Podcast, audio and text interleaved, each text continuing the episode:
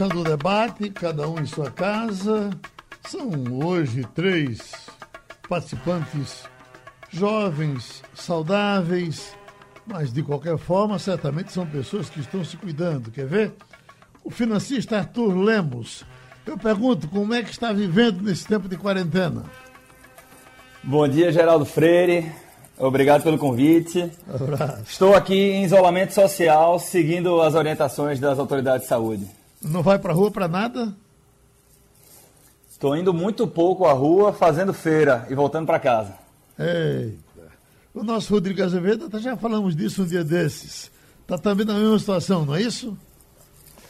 É, bom dia Geraldo, bom dia Arthur, bom dia Leandro. Estamos aqui também reclusos, né? como o Arthur saindo para casa para fazer feira, com a minha mulher no meu pé para eu usar máscara e, e, e, me cuidar. Escute, eh, eh, que as pessoas saibam, quem não souber ainda, que o doutor Rodrigo Azevedo é filho do nosso doutor cantor Fernando Azevedo, que esteve internado e voltou na ponta dos cascos. Está agora no piano em casa o tempo todo. Eu estou com ele aqui no zap. Eu estou tomando conta dele. Pode deixar ele comigo, viu? ele está com a corda toda, no piano, no Facebook, escrevendo como nunca escreveu. E, inclusive, transmito aqui, Geraldo, para você o agradecimento dele pela homenagem que você fez recentemente. Ele tentou falar contigo, te transmitir o obrigado dele, mas não conseguiu, infelizmente. Uhum. Agora, no seu caso, são crianças que você tem está cuidando delas, não é? Criar adolescentes, né? Uhum. A, a, a, gente, com esse novo empreendimento que a gente montou aqui de intercâmbio e imigração, então o público é adolescentes, jovens e Não, digo adultos. Na, digo na, sua casa, na sua, no, no, seu, no seu... Não, sim. É, eu tenho dois adolescentes, né? Ah, um de 17 e um de 15 anos de idade. Uhum. Dá trabalho cuidar de adolescente nesse tempo? Não, não, Geraldo. Todo mundo que me pergunta, e a conversa é igual com todos os amigos, né? Que a gente é, troca ideia. Se tirar a internet, aí a gente vai enfrentar um caos. Uhum. Mas com a internet facilita muito essa, esse período de reclusão, porque eles, na idade deles, eles passam o dia inteiro conectados, conversando com os amigos, jogando é, videogame, celular, etc. Então eles estão em casa, mas estão interagindo com os amigos da escola e do bairro, do prédio, enfim. Agora que nós nós adultos estamos muito mais reclusos do que eles. Hum, e que, que, informações o senhor tem da sua segunda pátria, de, do Canadá? Está indo bem? Tá, então, tá, tá... Geraldo, está tá indo bem no que se refere ao respeito à quarentena. Né? Lá realmente está todo mundo absolutamente recluso, é, inclusive com fiscalização nas ruas, e enfim, é, não há essa contestação que a gente está vendo no Brasil de um grupo defendendo que deve voltar para a rua, um outro dizendo que já passou o pico, enfim. Lá é pacífica a história de que precisa realmente se manter em quarentena durante um determinado tempo até tudo isso passar. E o nosso Leandro Trajano, como é que está curtindo a quarentena, amigo? Bom dia, Geraldo. Bom dia, Arthur, Rodrigo, todos nos estudos ouvintes respeitando o máximo que posso, realmente com saídas apenas para feira, farmácia, algumas compras para meus pais e conseguindo trabalhar de casa como parte da minha rotina, já tinha esse trabalho home office, né? Aí, claro, tem o desafio de conciliar também a esposa no dia a dia em casa, o filho pequeno, mas é um desafio grande e gostoso ao mesmo tempo, né? Eu já vivi muito em isolamento social, de fato, quando morei em alguns países aí bem distantes, e hoje eu gosto muito do termo isolamento físico, né? Uma vez que socialmente a gente ainda consegue alguma conexão, algum contato através das redes sociais. Fisicamente não, mas social a gente consegue se conectar. E entendendo bem o momento que a gente vive, a importância de, para quem pode realmente estar em casa nessa fase. Uhum. Empresário Arthur Lemos, começando, eh, eh, entrando na nossa conversa, é, Para quem trabalha com finanças, okay. como o senhor trabalha, e essa pergunta que eu vou fazer aos três, é, é inevitável ficar nessa situação? a gente observa aqui, eh, chove comunicação pelo computador de pessoas que dizem, não, vocês defendem quarentena, porque vocês têm o emprego de vocês, eu que tenho meu biscate, eu que tenho que ir para a rua, só como quando vou à rua, a situação está ficando cada vez mais difícil, e a gente entende exatamente como é essa situação. E no seu caso, um homem que trabalha com finanças, como é que é viver sem ganhar dinheiro? Ô, Geraldo, tem um. Deixa eu ver se eu consigo reduzir o meu retorno aqui, só um minuto. Ok. Você consegue me escutar bem? Muito bem, está muito bom. Perfeito. É, tem uma questão, tá, Geraldo?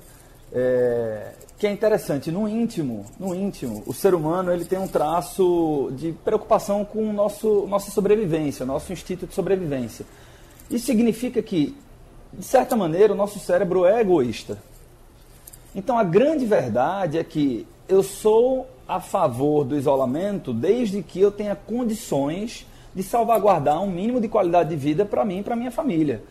Se você for olhar assim, no ponto de vista muito duro e na vida real, é, é até compreensível. Você vê aquela pessoa que ela está caindo em dívidas, em ruína, o, ela perdeu a renda, uma parte muito relevante da renda dela, e ela está desesperada.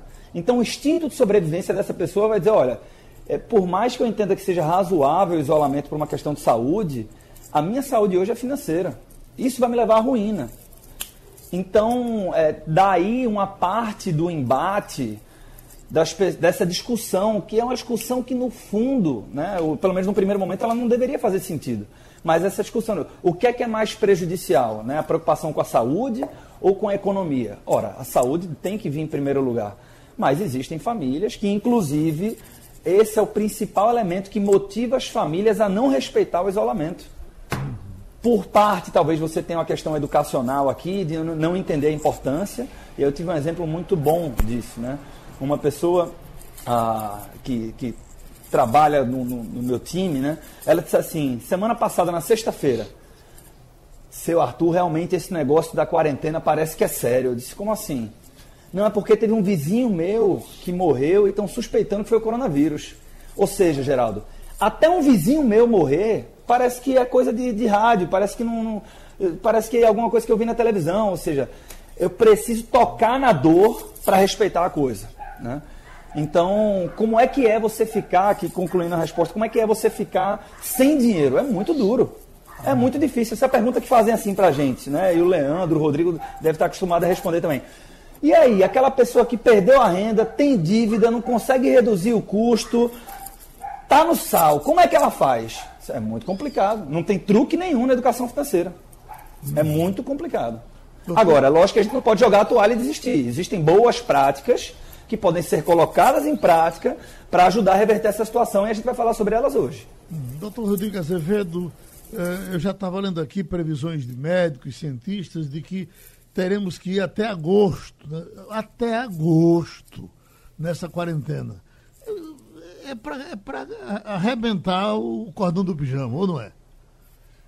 É, Geraldo, é para você ficar sem dormir realmente. Né? No, nunca foi tão importante a gente ter que enfrentar a necessidade de se educar financeiramente. E o problema da gente é que a gente só atenta para isso na hora que está em dificuldade financeira.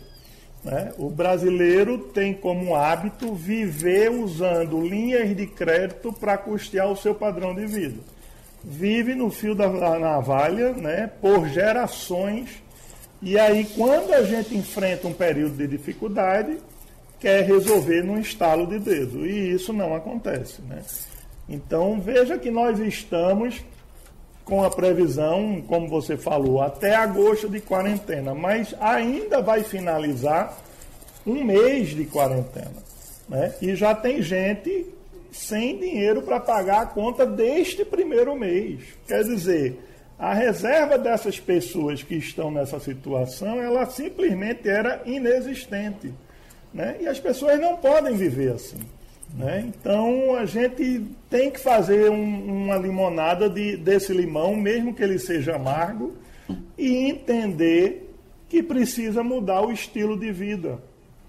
E, não, e perceba que a gente, eu não estou me referindo a pessoas de baixa renda.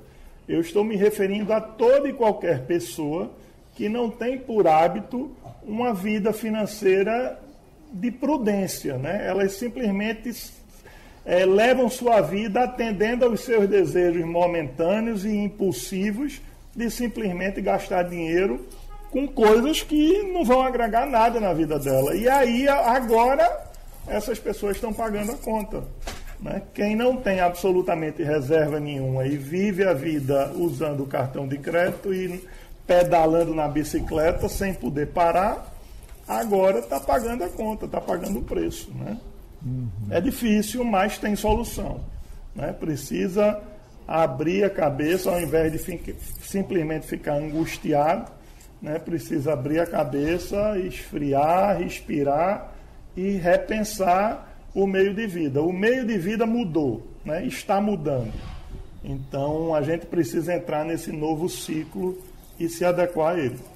Professor Leandro Trajano, eu tive conversando no fim de semana com supermercadistas e de, pelo menos ouvi dois e eles disseram, olha, eu estou notando que o tempo está passando e o supermercado que estava autorizado a ficar aberto está se esvaziando a cada dia que passa. Isso quer dizer que o dinheiro das pessoas está se acabando. E agora? É isso, é bem verdade. Uma pesquisa da Datafolha que saiu aí na semana passada indicou que 46% ali dos entrevistados alegaram que não conseguiriam sobreviver mais de um mês com o recurso, a falta de recurso, na verdade, que estão aí vivendo hoje. Claro, esse número de 45% é destrinchado, né? 6% diz que já não conseguiria, 11% menos de 15 dias, 9% menos de um mês e 20% até um mês. Ou seja, o recurso das pessoas, como disse o Rodrigo, a gente está batendo aí praticamente um mês, já tem muita gente que está com esse recurso acabado. Então, por isso se pede tanta celeridade a título das medidas do governo federal, para que se acelere também a liberação dos recursos, que se ajude também aos empresários para que se tente assim preservar o emprego. E é isso que nós esperamos por parte do governo, que é quem pode tomar uma frente maior junto a tudo isso, com as políticas e medidas junto ao Banco Central, como outros vários países já vêm atuando fortemente. Um ponto que eu pego que o Arthur falou e que eu sempre tenho repetido muito, escutei e gosto, tá? É de que o crescimento das mortes ele aumenta esse isolamento social. As pessoas vão percebendo que não é mais há muito tempo algo de um mercado exótico. Lá do outro lado da China, o pessoal comia bicho animal silvestre. E já não é mais um negócio só das capitais. A gente vê em Pernambuco, como várias cidades do interior já tem também vítimas isso tende a conscientizar, a força um pouco mais as pessoas também. Mas quanto aos mercados, Geraldo, a tendência é realmente essa, né? É um isolamento nesse sentido também devido à falta de recursos. Com o financista Arthur Lemos, uma notícia publicada hoje aqui na nossa primeira página de um levantamento feito com micro e pequenas empresas, uh, dando o resultado de que 600 mil já fecharam no Brasil a partir da crise. 600 mil fecharam, eh, eh, acelerando o desemprego, que já é fantástico no país, com mais 9, 9 milhões de, de desempregados. Então, meu prezado, como é que nós vamos sair disso agora? Se já era muito difícil de sair, como ficaremos? Tem duas óticas diferentes aqui, tá, Geraldo? A primeira do empresário. Eu não gostaria de ter que falar isso aqui, mas infelizmente esse número será muito maior. Não por conta do isolamento, que é uma coisa que nos incomoda muito, a incerteza, né? Porque incerteza reduz confiança, sem confiança o consumidor não consome, ninguém financia, o empresário não faz investimentos. Mas mesmo que o isolamento social finalizasse hoje, esse número seria muito maior. Porque o pequeno empresário no Brasil, ele é, é o cabeleireiro que ele começa o seu salão pela sua aptidão técnica e na chega um momento que é, eu, eu, percebo que, além de bom tecnicamente, além do advogado que abre o escritório da advocacia, qualquer que seja a área, eu também preciso entender de gestão. E a gestão financeira é um ponto crônico na gestão de qualquer negócio no Brasil, quase que qualquer negócio. Então, ah, tem muitas empresas que vão perceber que quebraram daqui a seis meses e não estão nessa estatística. Porque uma empresa tem mecanismos para postergar o encerramento das suas atividades. Então, infelizmente, ah, há uma grande chance de que esse número seja maior. Do ponto de vista dos desempregados, é assim, quando eu estava me referindo que não tem truque, né? não tem jeito. Um orçamento, é, seja ele de quem for, de uma família, de uma empresa, de uma pessoa individual, ele é a combinação do dinheiro que entra na minha vida e do dinheiro que sai na minha vida. Né? Então, nesse primeiro momento, assim, inclusive antes do caso extremo, tem aquele caso da pessoa que perdeu a renda ou perdeu uma parte relevante da renda, mas ainda, ainda tem alguma reserva. Quando eu tenho alguma reserva ainda, ou quando eu não perdi minha renda inteira, as pessoas estão assim: poxa, o que é que eu posso fazer para manter o meu padrão de vida? Esse não é momento de se preocupar em manutenção de padrão de vida, que é uma postura de guerra, entre aspas, para que eu consiga gerar fôlego para passar o máximo de tempo possível longe das dívidas, inclusive, porque até segunda ordem, ninguém sabe quanto tempo vai demorar tudo isso.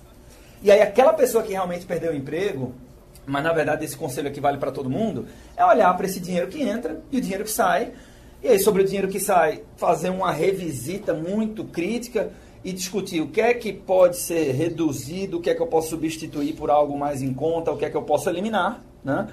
E do ponto de vista da renda, Geraldo, tem coisa para se fazer. É evidente que tem pessoas que têm uma situação muito mais desafiadora, mas assim, o, o exemplo que eu adoro aqui, duas coisas para fechar. O primeiro é, perdi a minha renda. Então, eu não consigo mais fazer o que eu fazia antes, porque é, eu, eu era autônomo, eu era manicure, eu ia lá na casa da pessoa, então eu precisava encontrar com o meu cliente, não importa. É, é um convite para ousar. Pense de forma criativa. Um exemplo que eu me deparei fantástico foi um cabeleireiro que está vendendo cortes de cabelo por teletransmissão. Se você está com sua mulher em casa, seu marido, a gente entra aqui numa, numa videoconferência e eu vou fazer o que ele chama de corte assistido, para parar minimamente o cabelo e tal, num período que muitos de nós estamos preocupados com a aparência, porque está todo mundo usando aí redes sociais, etc. E aí, se você perguntasse para um cabeleireiro normal, tem como faturar agora? A resposta intuitiva é não, claro que não tem, porque eu tenho que encontrar com a pessoa. Depende, né? Então, uma coisa é botar a cabeça para funcionar. O que é que eu posso fazer para gerar alguma renda? Será que eu posso vender um serviço meu com desconto para que eu preste lá na frente? Enfim. E ainda, além disso, olhar para minha casa e, porra, o que é que eu não uso mais? Será que eu não posso vender isso? Ou até mesmo, se a preocupação é ganhar fôlego, o que é que eu uso que eu posso vender? Será que eu não posso vender a minha geladeira ou minha televisão? Porra, mas eu vou ficar sem televisão? Não, você vai vender a sua televisão e você vai comprar uma parcelada. Ah, tu, mas eu vou perder, porque para vender usado tem um deságio. Tudo bem, é postura de guerra. Eu tô, tô ganhando fôlego. E nesse momento o fôlego é uma coisa muito importante. Doutor Rodrigo Azevedo, para a gente ir fulanizando aos poucos, para que as pessoas possam perguntar e o conselho ser de forma mais direta, Luciano José Paulo está em piedade e diz: consegui pagar minhas contas esse mês com muita dificuldade. Para o mês que vem, não tenho nenhum recurso para pagar as próximas contas. Essa é uma situação que a gente vai ter em 80% das pessoas que vão participar do programa de hoje. Concorda? Concordo integralmente, Geraldo. E nessa situação, como o Arthur bem colocou, bem fez a analogia aí, é uma situação de guerra. E entre a, a, as despesas mais básicas, como por exemplo alimentação, e a fatura do cartão de crédito, é óbvio que ele tem que, que ir para o mais básico. Né? Nós estamos vendo um movimento no Brasil de bancos, instituições financeiras, etc., buscando ou soluções ou medidas é, até comerciais para não dificultar a vida do, do brasileiro nesse momento. Então, se, ele, se a pessoa tem uma fatura chegando, a fatura do cartão de crédito, por exemplo, chegando e não tem dinheiro para pagar, é, ou ele não paga e passado isso renegocia, ou ele já liga para o banco, para a instituição financeira, tenta renegociar, tenta postergar esse pagamento ou parcelar, etc. Tudo tem que ser revisto. Né? Na situação que a gente está, a pessoa não pode pretender continuar vivendo como estava vivendo no mês passado. Então, todas as contas têm que ser revistas, tem que se passar um pente fino nisso, o que eu posso pagar, o que eu posso não pagar, o que eu posso postergar, negociar, etc. Né? E é preciso entender que isso não é um problema individual. Né? O mundo está passando por esse problema. Então, é, essa situação já está acontecendo, com certeza, com milhões de brasileiros. Uhum. E aí o senhor tá, traz o assunto para um detalhe interessante. Quando o problema é somente meu, aí é, é, ele é muito mais complicado do que quando ele é para o mundo todo. Porque se ele é para o mundo todo, as pessoas que trabalham e têm a obrigação de tentar solução para o mundo vão ter que fazer alguma coisa, concorda?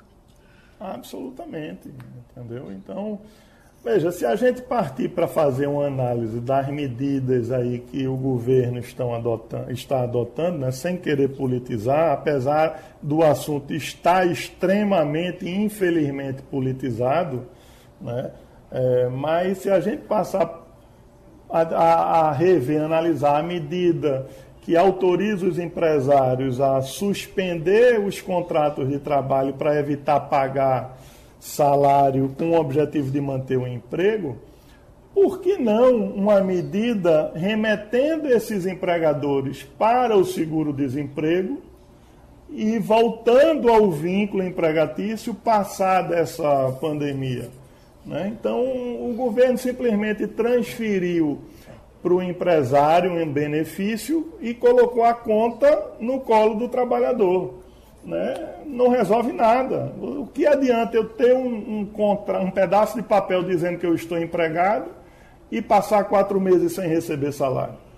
Não adianta nada, não resolve nada. O meu psicológico vai continuar ruim porque o, o, mínimo necessário para suprir as necessidades da minha família eu não vou ter.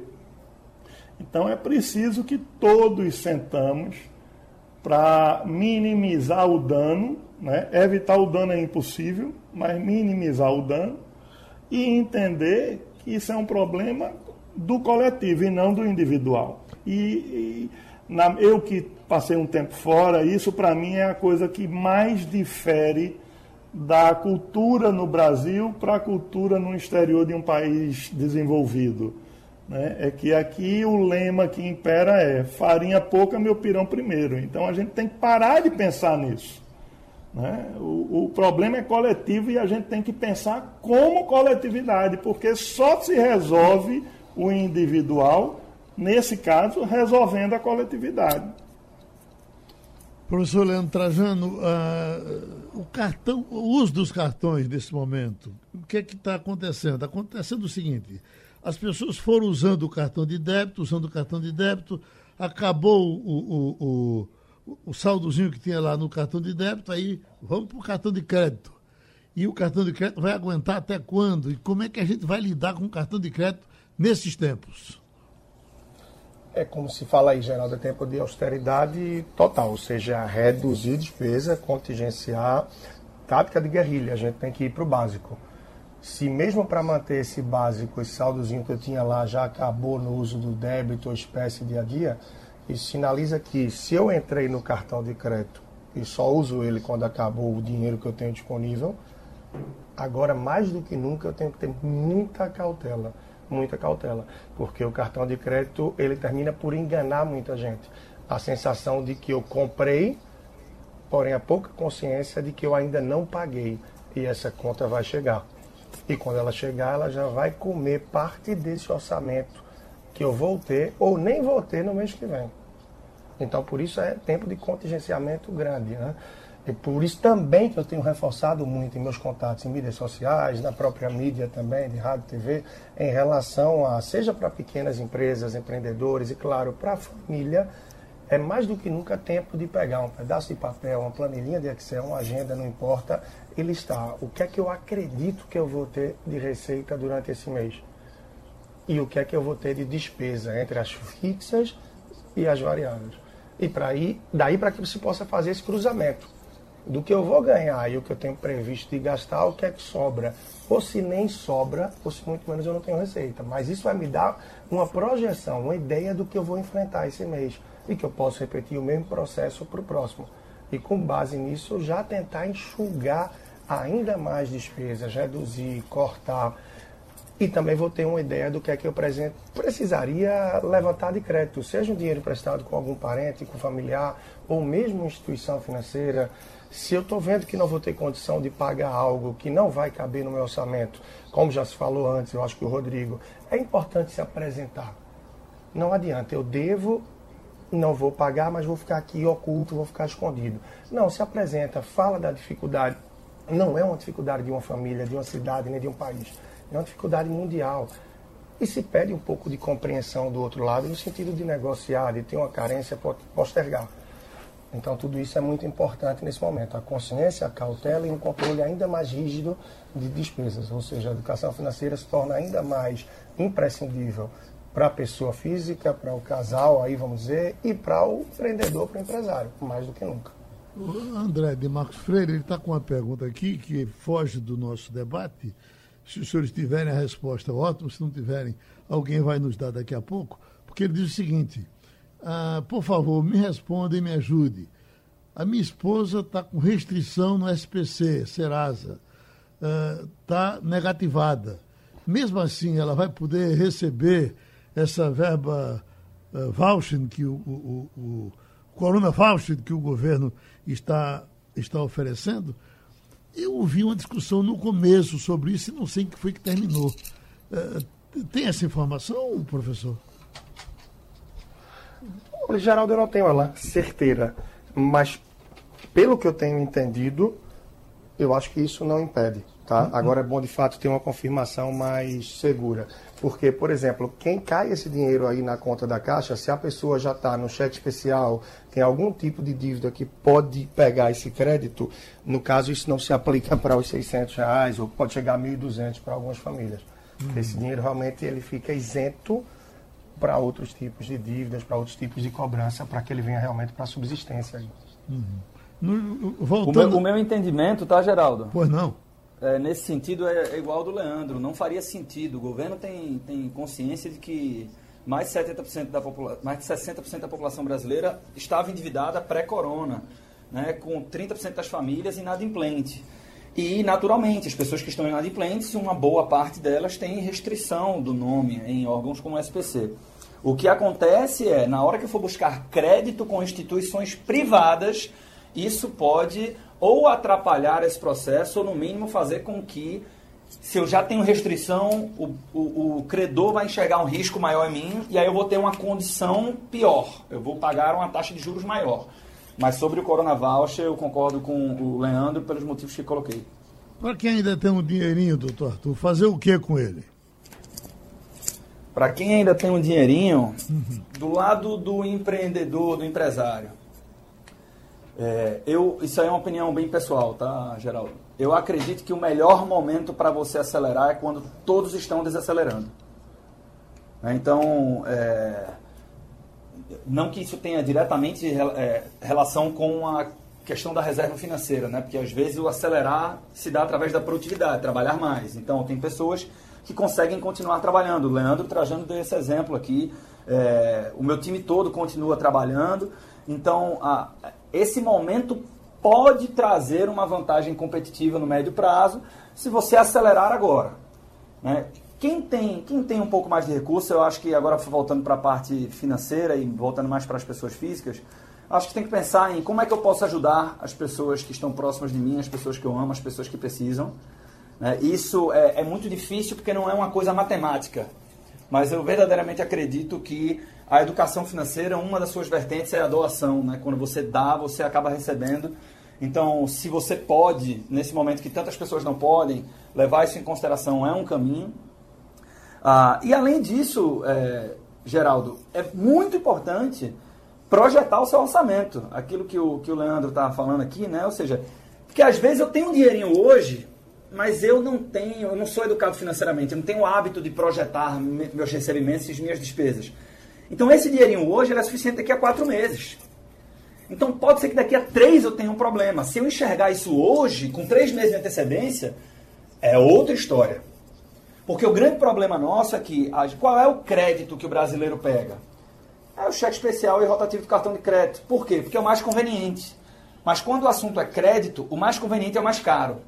Se eu enxergo o problema antes, eu tenho tempo para fazer pesquisa e para negociar.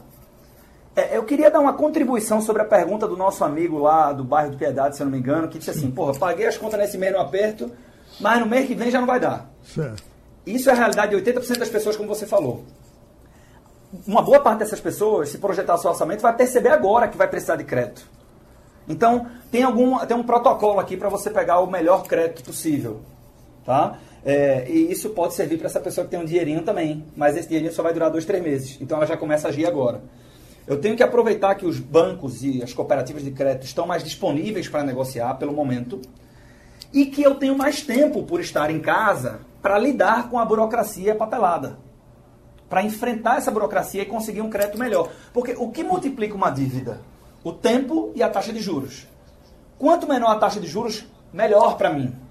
Né? Então a escala é a seguinte: acho que foi o Rodrigo, não lembro agora, que mencionou: ó, pegar dinheiro emprestado com um parente é um caminho, provavelmente o juro vai ser o menor possível, não vai ter juro, mas eu tenho que ter cuidado com. Será que eu vou realmente conseguir pagar isso para não ter um desgaste familiar? Esse seria o crédito mais barato. Segunda coisa, lembrar que crédito não é igual a empréstimo. Eu tenho financiamento e eu tenho empréstimo, são recursos de terceiros. Financiamento normalmente custa menos caro do que empréstimo. Então, tem algum bem que eu posso colocar em garantia? De repente, um carro, uma moto, até mesmo uma casa. Qual é o cuidado aqui? Esse crédito custa mais barato justamente porque tem um bem em garantia e eu não quero perder esse bem. Então, na hora que eu fizer um acordo, por mais que eu diga o seguinte, não, eu aguento pagar uma parcela maior para acabar esse financiamento no prazo menor, é postura de guerra, momento de ganhar fôlego. Então, faz um contrato maior com parcelas menores hoje. Depois do financiamento, tem alguma coisa que eu posso refinanciar? Olha só, três alternativas antes de pensar em empréstimo. Quando entra no empréstimo, aí sim, eu começo pensando no consignado, que ele quer descontar direto em folha, mas eu tenho que ter um cuidado aqui. O consignado é mais barato porque é descontar direto em folha.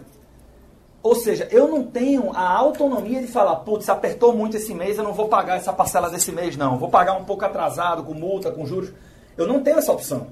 Então tem que ter muita segurança na hora de contratar esse crédito. E para fechar, depois disso, todas as boas práticas que a gente tem quando o assunto é crédito, esqueça. Porque as condições são diferentes, tem condição nova todo dia. Então é pesquisa. É pesquisa. Né? Conversar com as instituições financeiras e entender o que é que eles têm disponível para mim. Vai ter uma burocracia envolvida e eu uso o meu tempo para enfrentar essa burocracia. Doutor Rodrigo, é, com essa fala do doutor Arthur, Geraldo. é interessante porque ela nos leva para o seguinte eu acho que todas as dívidas agora que a gente tiver das compras feitas a prazo, vamos dizer que eu comprei um carro para pagar de 20 vezes, comprei um sapato para pagar de 4, 5 e fui pegado aí de surpresa. Eu acho que quase todas esse, essa, essas dívidas devem ser reconversadas. Eh, eh, e tem que ser possível isso, não acha? Claro, Geraldo, não só reconversadas, mas também repensadas se a dívida justifica.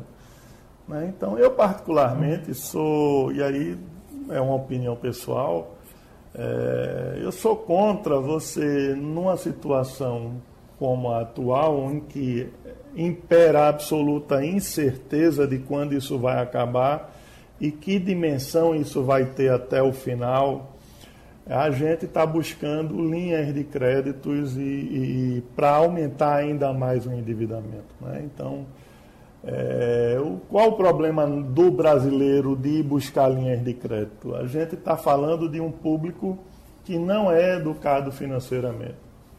E na hora que eu vou buscar uma linha de crédito e esse crédito entra na minha conta, naquele primeiro momento eu vou ter a consciência de que eu tenho que utilizá-lo apenas para as coisas absolutamente essenciais.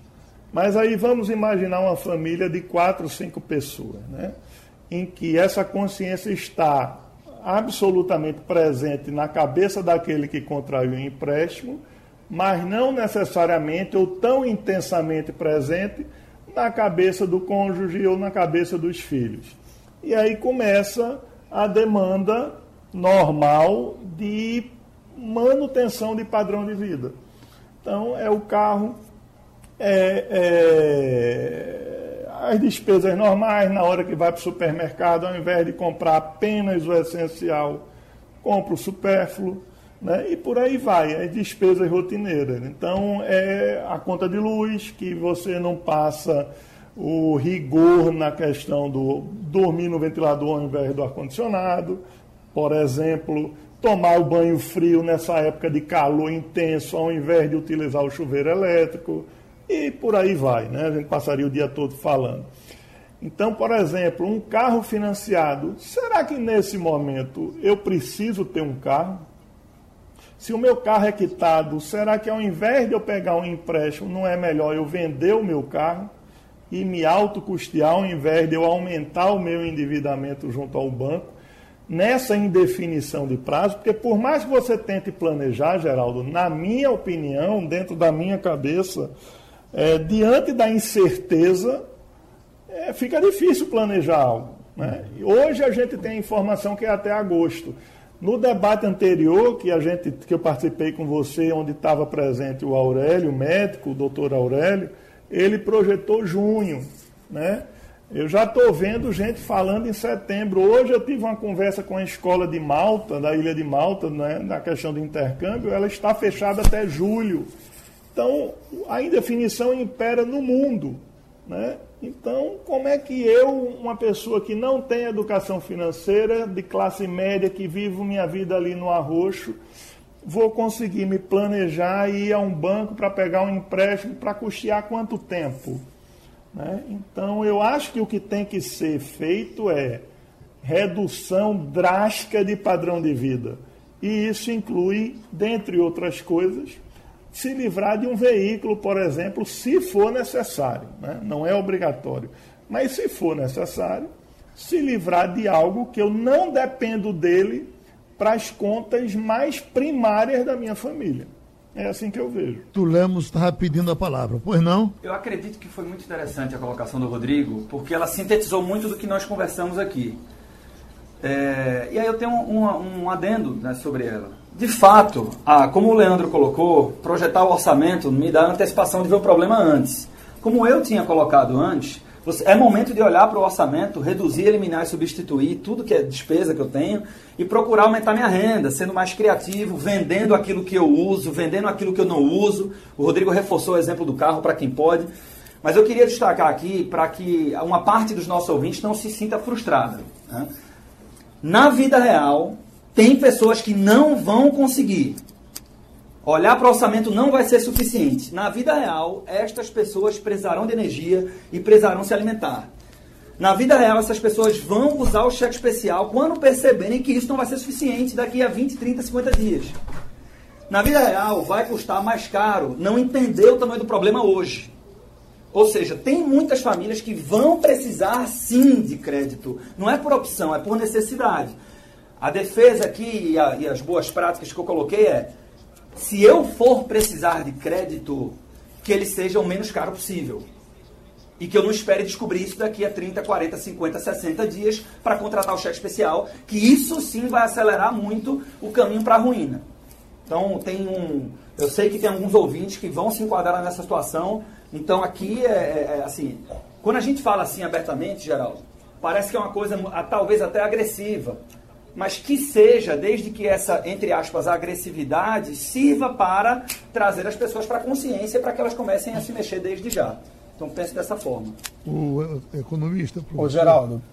Esse recadinho aqui, o é, economista. O que é que eu vejo, tá? Algumas coisas também. Deixa eu só dar um recadinho aqui, porque pela aquela dúvida que a gente tinha aqui. Edgar Leonardo, ele diz o seguinte: está ouvindo a gente e diz eh, sobre o questionamento sobre o Serasa e SPC. Ele diz que não tem nenhum problema que se a pessoa cumprir todos os créditos, os critérios, pode receber auxílio emergencial, mesmo com o nome eh, colado lá no SPC e no Serasa. Pois não, quem, quem falou? Oi, eu, Leandro, Geraldo. Pois não? Então, é, é, super importante esse ponto de buscar alternativas. Enquanto eu escutava aqui o Arthur, o Rodrigo, é, a maior parte dos pontos de acordo, muito do que se trabalha né, no dia a dia, mas esse buscar alternativas, é, eu acho que fortalecer, no sentido de, por exemplo, o empresário, o empreendedor, a pessoa física, não se prender ao banco que trabalha, ao banco que você tem conta. Isso é muito importante. As pessoas ainda têm essa crença na cabeça aí de que, poxa, se eu não sou cliente do outro banco, como é que eu vou conseguir uma condição melhor lá?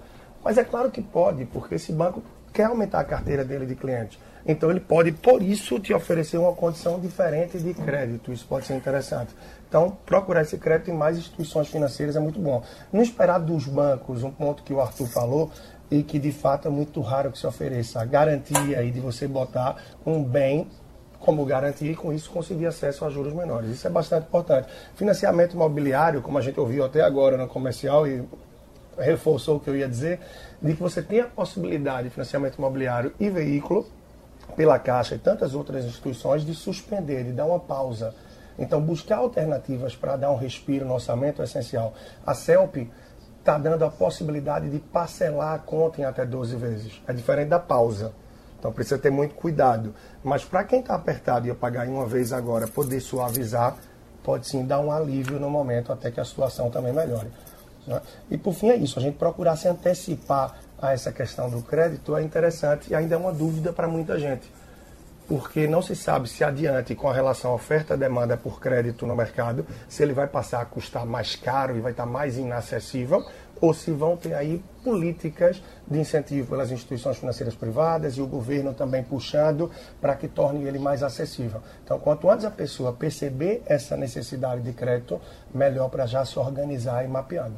Ô, doutor Rodrigo, pelo que eu estou vendo aqui, as pessoas estão se comunicando com a gente, ah, as empresas até já estão se antecipando e procurando os seus, ah, as pessoas que devem para dar solução. José Marcos, ele está em Nazaré da Mata, ele diz: Eu tenho uma dívida com o cartão de crédito, me ofereceram para pagar parcelado eh, em 12, 24 ou 48 meses. Qual seria o melhor para o meu caso? Danou-se 48 meses? Geraldo, é complicado a gente responder isso porque a gente não sabe como esse parcelamento foi construído. Uhum. Né? Qual é o que é que está dentro dessa proposta do cartão de crédito, da financeira, do banco, etc., de parcelamento, e que o consumidor que está lá na ponta, né, o devedor, não tem a menor, o menor preparo para analisar os números e entender como é que isso foi feito. Uhum. Né? Então, a melhor alternativa é aquela que, como o Arthur falou, apresente a menor taxa de juros e que faça dessa dívida a dívida mais barata possível para ele pagar. Agora, quando, quando, prazo... alguém, me oferece, quando alguém me oferece hein? um alugamento de dívida para 48 meses. Exatamente. É, pode, pode, pode vir me né? sangrando aí também, né? É, não tenha dúvida. É, a forma que as financeiras ganham dinheiro é vendendo dinheiro. E elas vendem dinheiro através de prazo. Uhum. Quanto maior o prazo, maior a quantidade de juros vai estar ali embutido e mais dinheiro vai ganhar financeira. Uhum. Né? Então é preciso ter cuidado. E assim, só para complementar, na hora que eu falei, eu não quis contrapor o, o conselho do Arthur, até porque não teria o menor cabimento isso. Ele está correto quando fala que as pessoas precisam se planejar e buscar a linha de crédito mais barata. Ele está correto quando fala que vai ter muita gente que vai sim precisar de crédito. Mas esse crédito tem que estar aliado a uma absoluta consciência sobre o que está fazendo, como no caso desse seu ouvinte aí agora que está perguntando. Uhum. Então, o importante na resposta para ele não é qual o melhor prazo, mas qual das opções apresentadas apresenta a menor taxa de juros que vai fazer com que essa dívida se torne ainda maior. Né? Então, qual a dívida mais barata? Essa será a melhor opção para ele. Né? E é, é, é, puxando aqui, uhum. é, só para complementar, puxando aqui como exemplo, o empréstimo consignado, não há dúvida que é o empréstimo mais barato, o crédito mais barato disponível no país.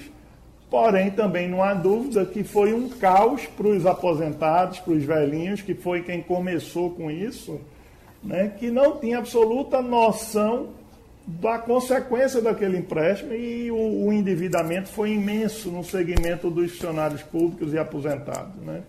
Então, o, o, crédito tem que estar aliado à consciência e à, à educação. Sem educação, o crédito vira um, um, uma ferramenta muito perigosa para quem o toma. Quem mora em casa alugada, o problema é que quem aluga a casa quer o dinheiro que às vezes já aluga a casa para uh, comprar remédio, para viver com o dinheiro do aluguel. Quem, o dono da casa, o, o, o, o, que está morando na casa, uh, sem poder pagar, uh, tem que ter um reacerto, né? É, eu, vou, eu vou responder isso para você, Geraldo, na condição de educador financeiro e advogado, tá? Então, é o momento dos dois lados conversarem. Né? O inquilino está em dificuldades, o proprietário também está em dificuldades. Porém, se o proprietário quiser radicalizar, ele ou vai trocar um problema por um problema maior, ou vai ficar com o imóvel desocupado tendo custo. Né? Uhum. Por outro lado, se o proprietário entrar com ação de despesa por falta de pagamento, é muito possível que o juiz que receber essa causa entenda a situação que o Brasil está passando e não determine o despejo por falta de pagamento, porque nós estamos num momento de dificuldade. Né? Então, só para você entender, é, a gente sabe que o Código de Defesa do Consumidor impõe solidariedade entre fabricante e vendedor, até toda a cadeia entre o fabricante até o consumidor final. Né? Uhum. E já existiu aí um, já existe um posicionamento no Brasil do Procon entendendo que no segmento do turismo, né, quem comprou e pediu reembolso por conta dessa situação, a empresa que vendeu não estará obrigada a reembolsar, bastará para ela adiar, postergar, mudar data, etc. Porque a situação é tão caótica que se você impõe a devolução, você gera a quebra da empresa com um, um número imenso de desempregados. Né? Então, você transforma um problema individual num problema imenso coletivo. E já existe o um entendimento que essa solidariedade, nesse momento, não deve ser aplicada.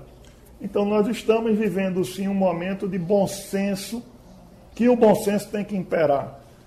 É isso. Eu, o Edmilson aqui do Jordão diz: eu tenho uma fatura do Banco Santander, vence no dia 21 no valor de 3.400. O total do meu débito no cartão é 9.017. O banco está enviando proposta para dividir o saldo total. Bom, é, é, quer dizer que tá, os bancos estão atentos, né? sabendo que Ótimo. as pessoas não vão pagar, dividir. Agora, saber, voltar, volta a se dizer, saber o que é que vem por trás dessa divisão. Né? Exatamente. Como é que essa divisão está sendo feita? Uhum. Né? Se o banco está oferecendo aquele saldo total hoje, dividido em tantos meses sem juros, maravilha, né? O melhor dos mundos. Uhum. Quem vem mais?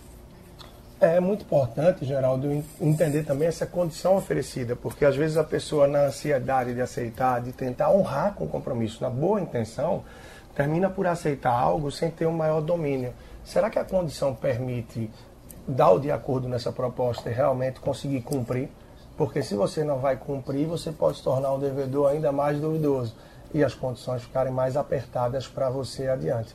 Então, entender essa situação, o que é apresentado e passar a condição real que você pode, afinal, isso é uma proposta do banco e você pode fazer uma contraproposta aí que esteja dentro de suas condições. E de modo geral, as instituições financeiras até veem isso com bons olhos, porque se você está falando que vai poder honrar de tal forma, por que não aceitar?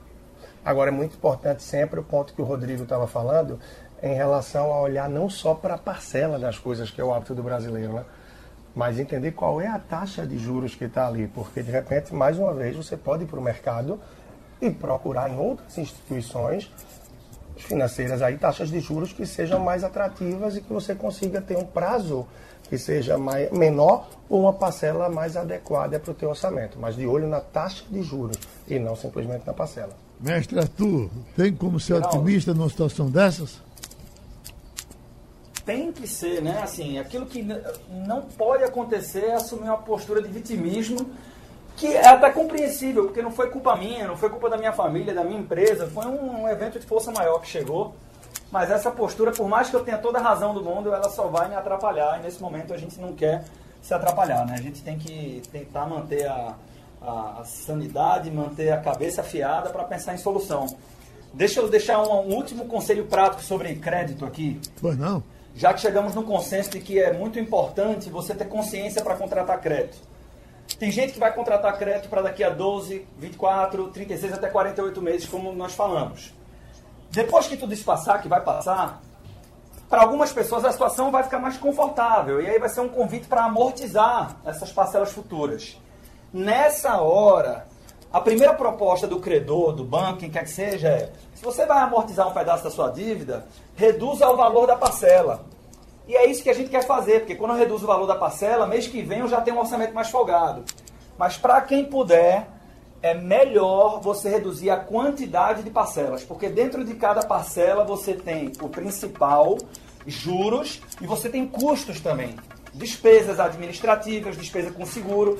E estas despesas normalmente são apropriadas pelo tempo de contrato, pela quantidade de parcelas. Então, quando eu reduzo a quantidade de parcelas, a minha economia total na antecipação e na amortização é maior. Então, anota isso aí para daqui a alguns meses, quando a situação estiver mais tranquila, fazer a coisa certa. Obrigado, amigos.